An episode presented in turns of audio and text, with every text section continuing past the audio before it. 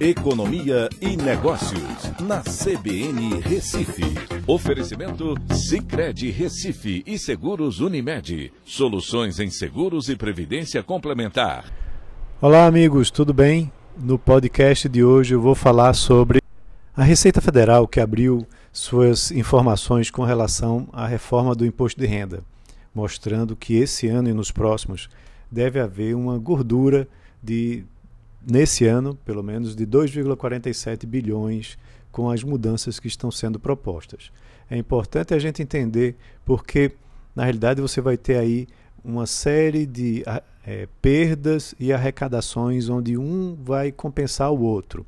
Essa mudança, essa proposta tá, é, foi entregue pelo governo ao Congresso, mas tem recebido aí uma série de críticas de empresários e também de partidos políticos. Para que vocês tenham ideia, é, com relação à taxação dos 20% sobre dividendos, né, que é aquela parcela do, do, lucro que é distribuída aos acionistas, é, vai haver uma arrecadação de 19,42 bilhões de reais somente esse ano.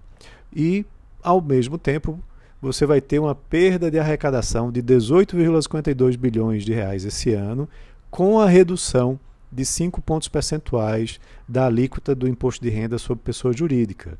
Né? É, aí você vê que um compensa com o outro.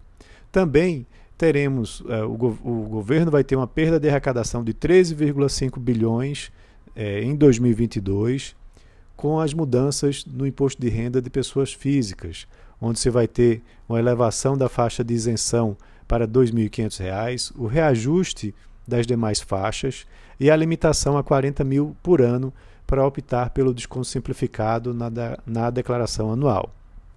Em compensação, é, vai acontecer uma arrecadação de 0,88 bilhão de reais em 2022 também, é, com a redução da alíquota do imposto de renda sobre ganhos de capital na venda de imóveis, né, essa redução para 5%, é, se o contribuinte atualizar o valor da propriedade e uma arrecadação de 14,19 bilhões em 2022, com as mudanças na tributação dos fundos de investimento fechados, imobiliário e também em participações.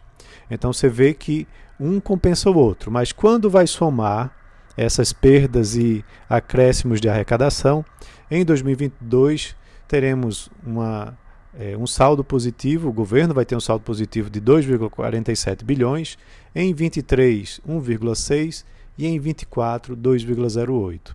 Então você vê que é, a proposta era de um saldo neutro, mas é, o próprio ministro da Economia, Paulo Guedes, diz que a, a proposta tem alguma gordura e que esses cálculos podem ser refeitos né, e alguns ajustes podem ser feitos no Congresso.